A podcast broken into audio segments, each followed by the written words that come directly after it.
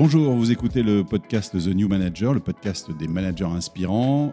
Je suis Stéphane Courgeon, je suis ravi de partager ce moment avec vous. Mon invité aujourd'hui, c'est Louis Dunoyer, je suis le directeur de la Perle des Dieux.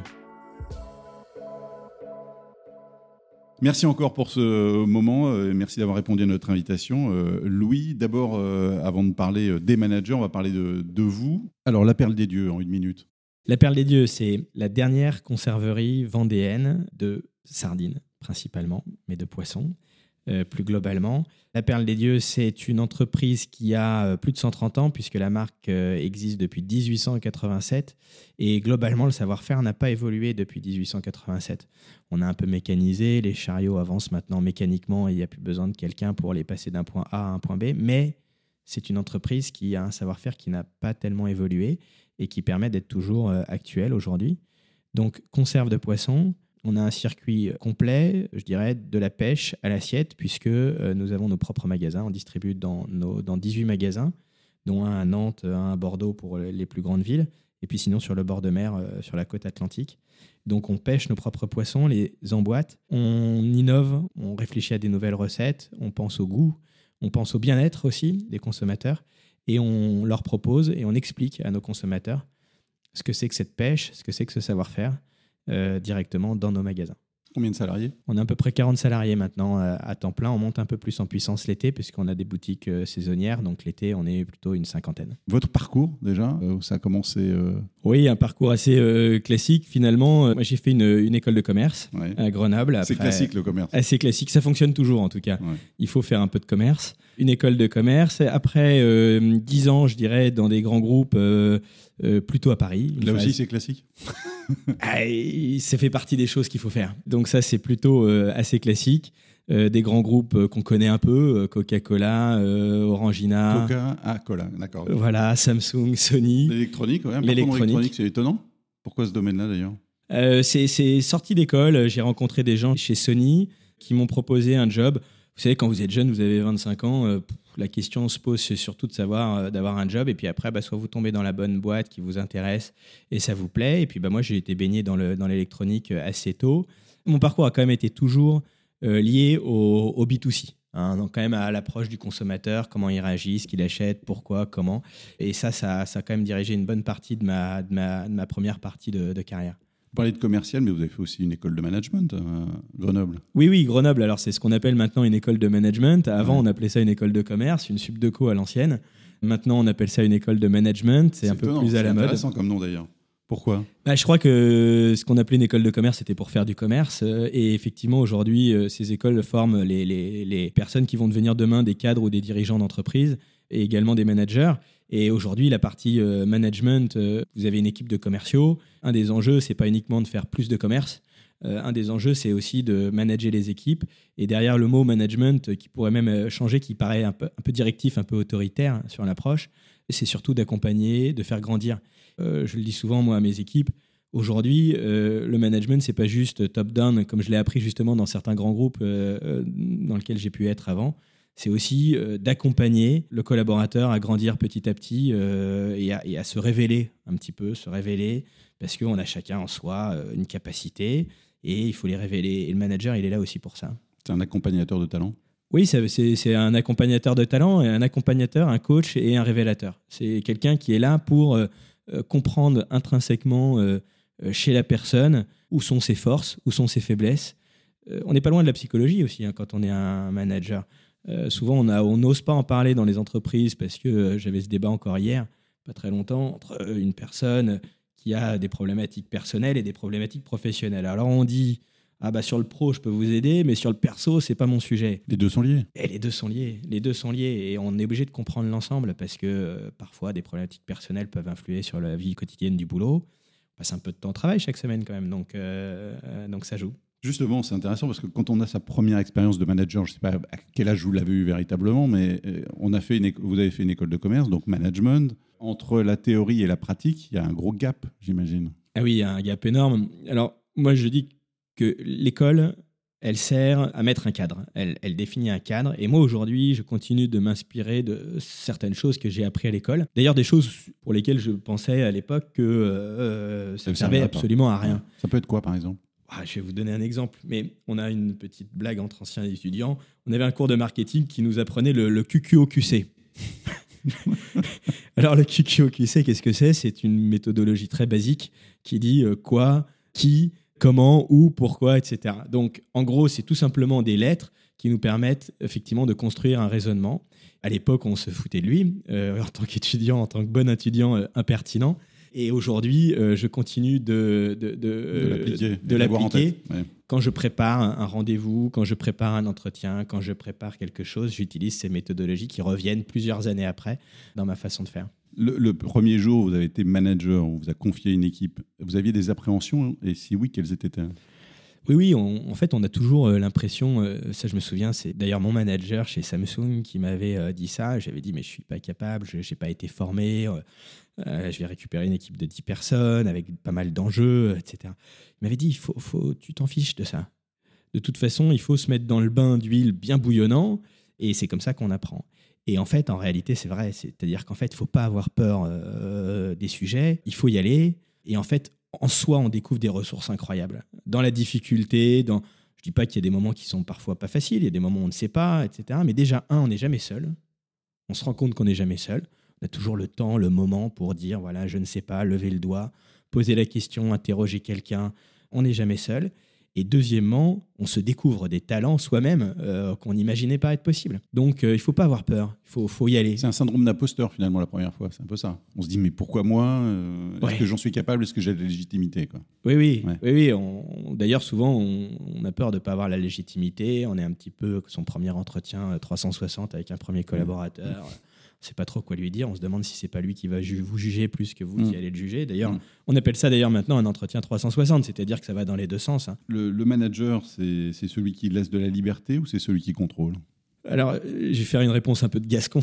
c'est un peu les deux.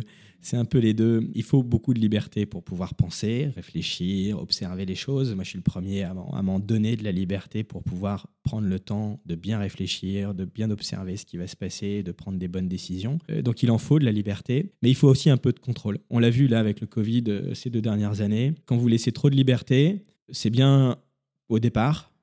On redécouvre un peu une tranquillité de vie. Et puis après, on se rend compte qu'il manque un certain nombre de choses parce que le cadre n'est plus là. Voilà.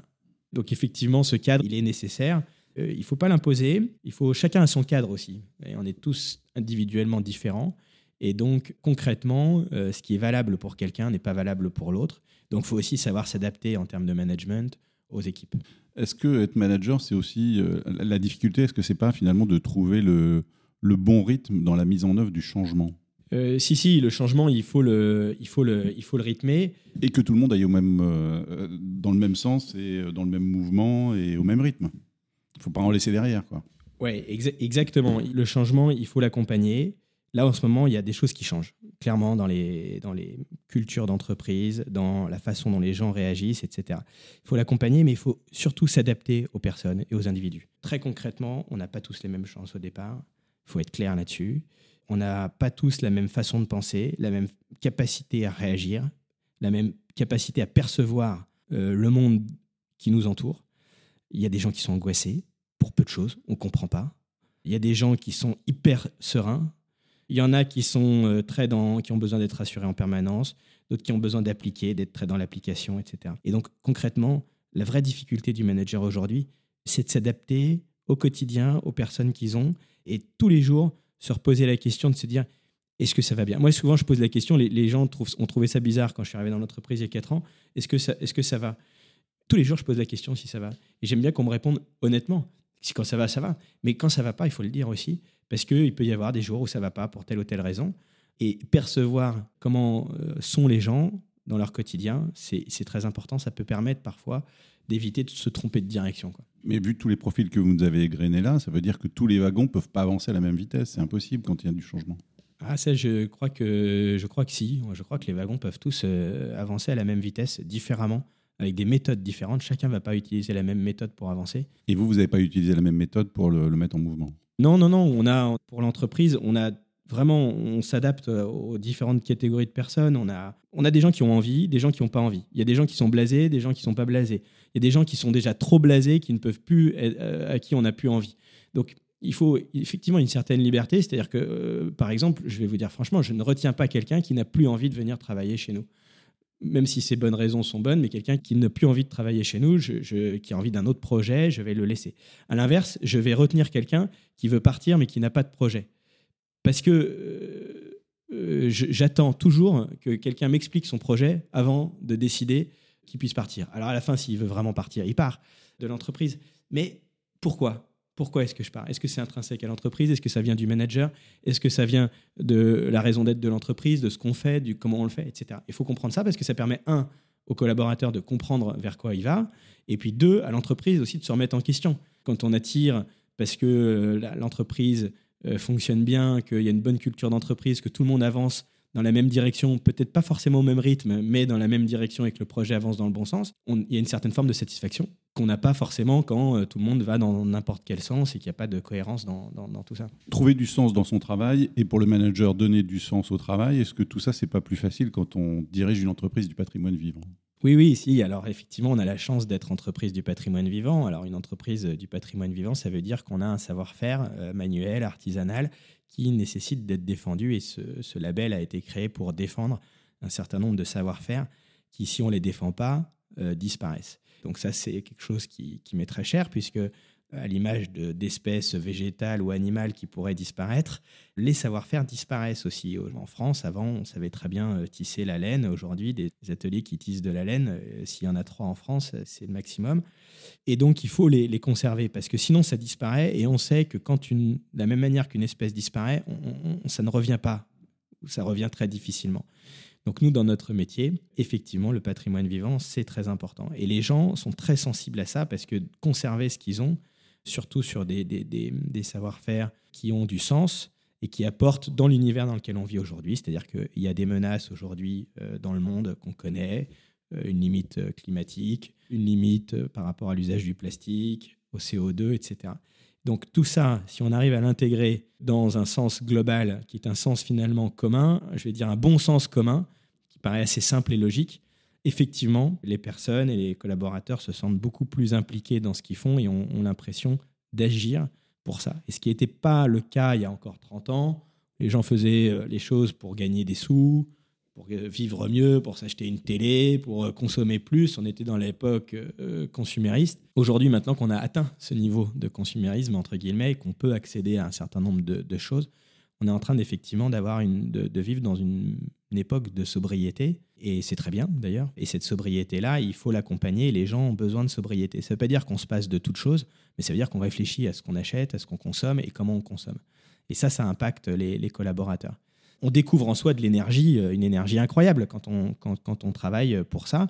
Et à l'inverse, l'effet euh, collatéral est très fort. C'est-à-dire que quand on n'apporte aucune valeur ajoutée dans le monde qui nous entoure, on se rend compte que du coup, il y a très peu d'énergie, il y a beaucoup plus de burn-out, beaucoup plus de complexité à, vivre. Et c'est plus facile de recruter aujourd'hui dans l'entreprise de patrimoine vivant? Oui, oui, on a, on a une, les gens, euh, bah, j'ai un exemple il y a Une histoire à hein. raconter, quoi.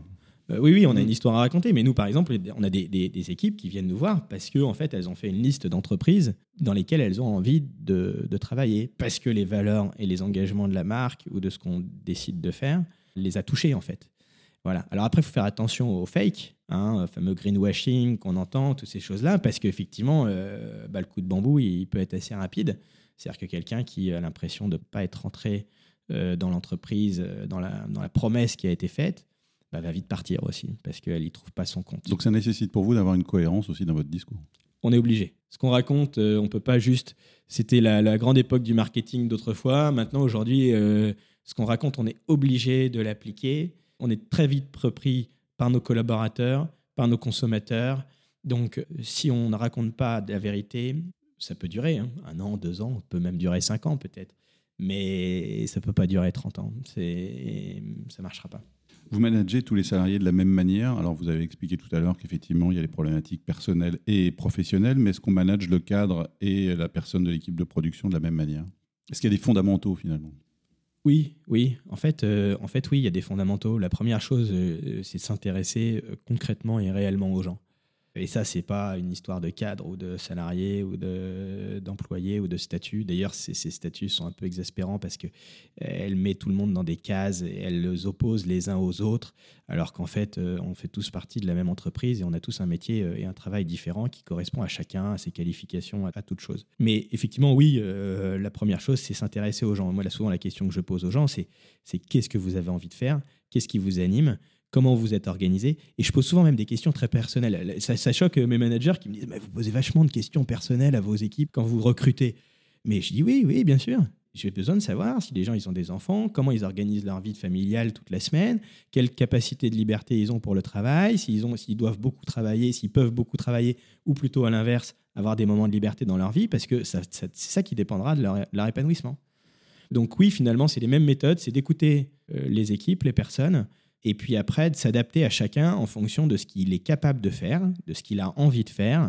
Et éventuellement, vous avez des collaborateurs parfois qui ont des grandes capacités mais qui ne les découvrent pas. Et quand je disais tout à l'heure révélateur de, talent, hmm. vous avez des gens qui n'ont pas confiance en eux, alors ils restent à un poste en pensant qu'ils ne pourront pas faire autre chose et ainsi de suite. Si vous ne les écoutez pas, que vous ne détectez pas ça chez eux, un jour ça s'arrêtera et ça ne sera pas très performant. Alors que ces personnes-là, vous pouvez véritablement leur donner des petites missions au départ, peut-être légères, light, mais qui vont leur permettre de prendre confiance en eux, de se rendre compte qu'ils ont de l'autonomie, des capacités, et donc ils ont derrière une satisfaction énorme parce qu'à la fois ils font correctement leur boulot, ils ont de la réussite, en même temps ils, révèlent un certain nombre de compétences en eux et ils se développent. Donc ils sont heureux finalement. Est-ce que euh, depuis là, depuis 15 minutes finalement, on cerne un peu mieux le manager que vous êtes Est-ce que vous recrutez des managers à votre image?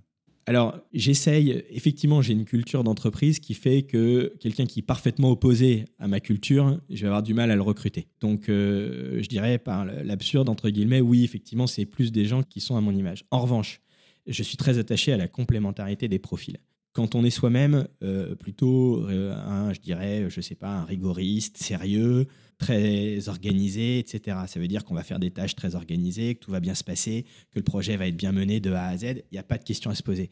Mais il va manquer un peu de folie dans ce projet, un peu le grain d'artiste, quelque chose de, de surprenant, etc. Et donc j'aime bien que le profil qui va accompagner une autre compétence soit plutôt adapté à euh, cette folie, cette, cette spontanéité, cette légèreté qui va accompagner aussi du, le projet. Donc j'aime bien que les équipes soient pas toutes les mêmes. On, va être dans la même culture globale, mais on va apporter différentes euh, formes d'état d'esprit, euh, formats de... Et ça, c'est ça, c'est une très grande richesse d'avoir des collaborateurs très différents qui vont apporter chacun leur leur petite touche d'ADN et chacun a besoin de mettre sa pierre à l'édifice, sa brique à l'édifice. Celui qui va apporter la rigueur, l'organisation va avoir son utilité. Celui qui va apporter euh, l'esprit euh, d'équipe va peut-être fédérer euh, l'ensemble des équipes.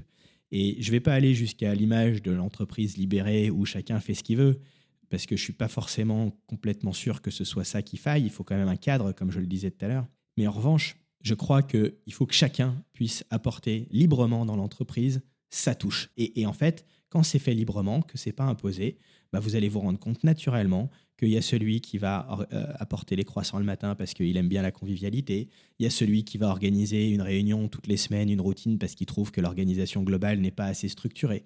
Et en laissant les autres faire, en le faisant pas soi-même, ça donne une légitimité à cette organisation qui se passe bien. Et vous me posiez la question tout à l'heure du contrôle. Il faut laisser de la liberté, et après, il faut revenir en chapeau pour apporter un peu de contrôle. C'est-à-dire que parfois, ça déborde, c'est le principe de la créativité. Et donc là, à ce moment-là, on vient mettre quelques points de contrôle pour pas que ça sorte trop loin. Mais, mais voilà, ça va en rester là. Est-ce qu'il y a des erreurs de, management que vous avez effectuées que vous vous efforcez de ne pas renouveler? Oui, ouais, il y en a. On est, la, la plus grosse difficulté pour un manager, c'est de rentrer dans le micromanagement quand ça va pas. Et c'est une tendance naturelle qu'il faut combattre et c'est pas facile parce que quand ça va pas. C'est quoi le micromanagement? Alors le micromanagement c'est quoi? C'est-à-dire que en fait vous rentrez dans un niveau de détail qui n'est pas de la responsabilité finalement du manager, qui démontre que vous n'avez pas forcément confiance parce que vous allez demander euh, des rapports, des tableaux, des rendez-vous, euh, des précisions, euh, voire un peu de flicage parfois, parce que y a, vous avez une déception d'un point de vue business. Donc, je pense qu'on n'est pas les seuls, mais pendant le Covid, quand tout le monde est parti en télétravail du jour pour le lendemain, euh, ça a été une période difficile pour le manager parce que euh, comment est-ce que je dirige mes équipes? Je change donc méthode du changement, mais là de manière très instantanée. Et en même temps, vous avez tous vos collaborateurs ou une bonne partie qui disparaissent dans la nature, dans lequel vous ne les voyez plus, vous ne savez plus ce qu'ils font. Il y a un côté rassurant quand vous voyez votre collaborateur tous les matins arriver à 9h00, bah vous dites bon, bah, il est à l'heure, c'est bien. Quand vous ne savez pas ce qu'il fait et que vous n'arrivez pas à le joindre au téléphone euh, et qu'il tombe directement sur son répondeur parce que dans la campagne, il ne capte pas, vous avez deux possibilités. Soit il est dans son lit, soit il finit de prendre son café, il va être tranquille, mais il est un peu tard soit euh, il ne capte pas, tout simplement. Alors, euh, vous avez deux manières de faire. Soit vous vous intéressez à lui, vous dites bah, pourquoi tu captais pas, tu as un problème, donc on va changer ton téléphone et ton opérateur pour que tu puisses capter, ça sera mieux. Ou mettre en place une routine pour que ce soit plus simple. Mais c'est assez facile de rentrer dans la méfiance. Mm. Et, voilà. Et là, à ce moment-là, on rentre dans le micromanagement. C'est le mal des grandes entreprises, des multicouches de managers. C'est le juste équilibre du contrôle. C'est le juste équilibre du contrôle. Donc, faut le, c'est, le, le, petit diable, le petit diable qui tourne autour du, du, manager pour éviter de, de, rentrer là-dedans. Quand on sent qu'on rentre là-dedans, il faut se rentrer le soir en se disant non, c'est pas bien et essayer de corriger euh, cette, cette prise de direction. C'était un bon test de confiance, le Covid, finalement. Oui, c'était un bon test de confiance, mais je pense que, en fait, euh, naturellement, euh, les équipes, euh, il faut avoir confiance dans les équipes, mhm. naturellement. Et en fait, c'est plutôt un problème de méfiance vis-à-vis de soi-même, en fait. On se rend compte que quand on n'a pas le contrôle complet des choses, on, a une, un point d'anxiété. Donc, quelqu'un qui, comme moi, n'a pas de problème d'anxiété, quand je ne contrôle plus, je me pose des questions. Alors qu'en fait, c'est hyper créateur. Mais quand c'est aussi subi que le Covid, quand ça se passe comme ça en une journée, parce que moi je me souviens de cette journée de mars où euh, du jour au lendemain, euh, j'étais, c'était le week-end, euh, je sais, j'étais au ski à ce moment-là. il a fallu dire à tout le monde le soir de rentrer chez soi, etc. Il y a un moment donné, un truc parfaitement mystique. Quoi. On se dit, mais dans quel monde on est en train de vivre? Et on ne sait pas si on prend les bonnes décisions. Alors en fait, sur le coup, on prend les bonnes décisions. Après, là où ça fait mal, c'est après. C'est comment est-ce que je m'organise. Euh, et là, on rentre vite dans, euh, dans, dans, un petit flicage qui n'est pas le bon. On ne l'a pas trop fait, mais c'est vrai que la tendance, la, la tentation est possible. Je vais demander un exercice. Vous allez, c'est comme si vous éleviez finalement et vous regardez le Louis Dunoyer, premier manager, euh, premier poste de manager, et Louis Dunoyer, aujourd'hui manager. Qu'est-ce qui différencie les deux? Qu'est-ce qui différencie les deux? Bah, Il a pris un peu de bouteille, il a vu quelques collaborateurs, quelques allers-retours, donc euh, il voit un certain nombre de, d'habitudes euh, chez les personnes. Et donc, il y a quand même un certain nombre de choses qui reviennent. Donc, en fait, en réalité, plus vous managez, plus vous rencontrez des équipes, plus vous rencontrez de gens, plus vous commencez à comprendre comment l'homme est, fait, comment l'homme au travail euh, fonctionne, l'homme avec un grand H, hein. et vous vous rendez compte de plus en plus que euh, vraiment on est tous différents et qu'il faut euh, concrètement, il faut savoir s'adapter à cette personnalité que, que, chacun a, à la vie qu'on a. Il y a des gens qui ont des difficultés parfois dans la vie perso, il faut savoir l'entendre. il y a des gens qui ont de la, des difficultés d'angoisse, il y en a d'autres qui ont des super capacités mais qui cachent d'autres choses. Et en fait, franchement, il n'y a pas un seul et unique management. C'est pour ça qu'une école de management, vous me posiez une question tout à l'heure, elle apprend des grands principes, c'est très bien, il en faut, il faut un cadre, il faut une organisation. Mais la réalité, c'est qu'il faut s'adapter euh, et vivre en. Puis aussi euh, faire en fonction de ses propres convictions, c'est-à-dire qu'il n'y a pas toujours des modèles pour chaque chose. Il y a beaucoup de rencontres, d'échanges. De, et puis, euh, le Covid d'ailleurs nous l'a appris, mais il faut beaucoup communiquer, beaucoup parler. C'est de l'intelligence situationnelle finalement, management. Oui, ouais, c'est de l'intelligence situationnelle. Moi, je fonctionne beaucoup comme ça. J'observe les choses, j'observe les gens, j'écoute les gens. Et les uns les autres, euh, on révèle euh, des fonctionnements. Et ça fonctionne beaucoup mieux si nous, on s'adapte et on adapte l'entreprise à la personne plutôt que forcer la personne à s'adapter à l'entreprise et à ce qu'on veut faire. Allez, c'est l'heure du, questionnaire, euh, Louis, maintenant. première question, quelle est la phrase que vous détestez entendre au boulot? Ah oui, alors... Oui, alors ça j'en ai une. Je J'ai pas des réponses à toutes les questions, mais la phrase que je déteste, c'est c'est compliqué. C'est ah pas simple. c'est une phrase qu'on entend souvent. C'est compliqué en ce moment. Euh, oui, bon, c'est compliqué. C'est vrai que le monde est compliqué. Le monde dans lequel on vit aujourd'hui. Je sais pas, j'ai pas vécu les 50 dernières années euh, dans la vie professionnelle, mais euh, le monde dans lequel on vit, c'est compliqué. Il y a des pénuries de, de, matériaux, les prix, les augmentations, etc. voilà. Donc, de toute façon, c'est un fait. Le monde actuel, c'est compliqué. Quel est votre mantra, leitmotiv ou citation préférée? Mon leitmotiv, c'est n'est pas une phrase toute dite, mais c'est un film qui s'intitule Va, vie et deviens, que j'aime bien. Souvent, je cite euh, ces, quelques mots parce que c'est comme ça que je, que je trouve la vie intéressante. Hein, c'est dans l'action déjà, va, vit, c'est-à-dire va quelque part, vit quelque chose. Donc, faut pas oublier de, vivre le moment, l'instant. Quand on fait quelque chose, c'est une direction. Parfois, c'est fatigant, parfois, c'est sympathique, parfois, c'est on s'éclate. Mais il faut pas oublier de le vivre, quoi, de le, ressentir ce moment. Et puis, euh, devient, parce que par rapport à ce que je disais tout à l'heure, on a tous, euh, entre guillemets, une capacité d'évolution, de changement, de, et, donc on peut devenir quelqu'un. On peut, euh, alors qu'on ne l'était pas ou qu'on n'a pas les chances de tout le monde. Et réellement, il faut avoir confiance en soi. Donc ça, c'est une clé. Quelle euh, appli ou plateforme professionnelle et personnelle vous facilite la vie au quotidien, s'il y en a?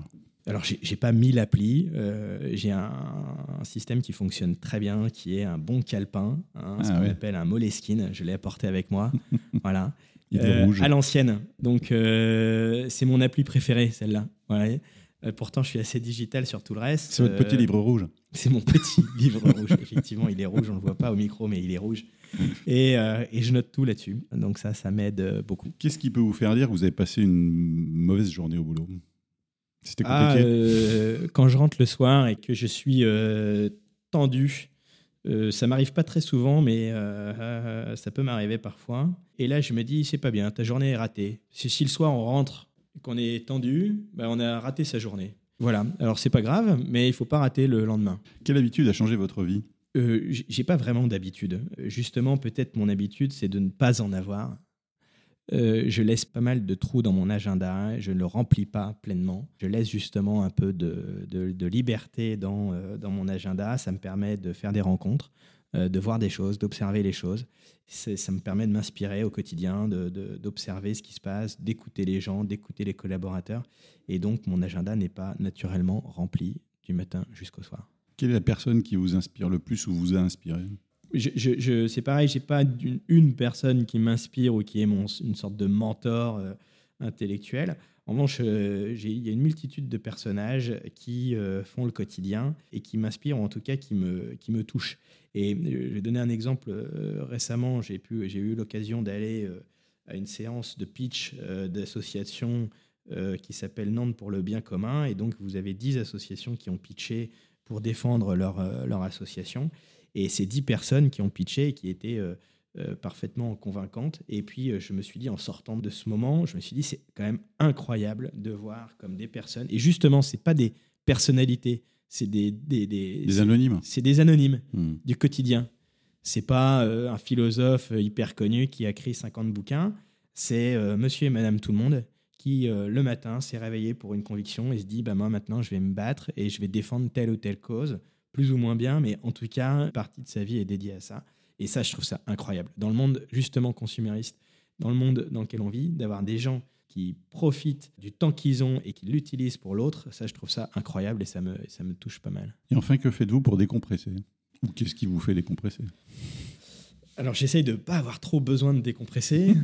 Sauf quand il y a une mauvaise journée. Sauf quand il y a une mauvaise journée. Voilà. Donc euh, effectivement, euh, le mieux c'est de ne pas avoir trop besoin de décompresser. Après, effectivement, je suis quelqu'un qui a besoin de s'isoler quand vraiment je suis euh, un petit peu tendu. donc je vais plutôt aller m'enfermer dans un bout de jardin ou dans un bout de forêt pour tondre, tailler, couper, faire des choses dans lesquelles je vais pouvoir me retrouver avec moi-même. Ça va me, calmer un petit peu. La nature est inspirante Ah oui, oui. Ah, ça calme beaucoup la nature. C'est incroyable. Hein. Se retrouver à un moment seul. J'aime beaucoup la montagne pour ça. Incroyable. Même quand il y a beaucoup de monde à la montagne, même pendant les. Vous êtes en haut d'un sommet, vous observez le monde, c'est d'un calme. Et cette solitude, finalement, de temps en temps, pour les gens qui sont en général en permanence avec les autres, ça fait du bien de se retrouver un petit peu seul. Merci beaucoup, Lune Noyer, de nous avoir consacré ce, moment. Merci pour votre témoignage inspirant. Merci, Stéphane. Si vous avez aimé cet épisode, pensez à vous abonner au podcast The New Manager sur votre appli préférée, à noter un 5 étoiles, ça nous aide beaucoup, et à nous suivre sur LinkedIn et Instagram. À bientôt.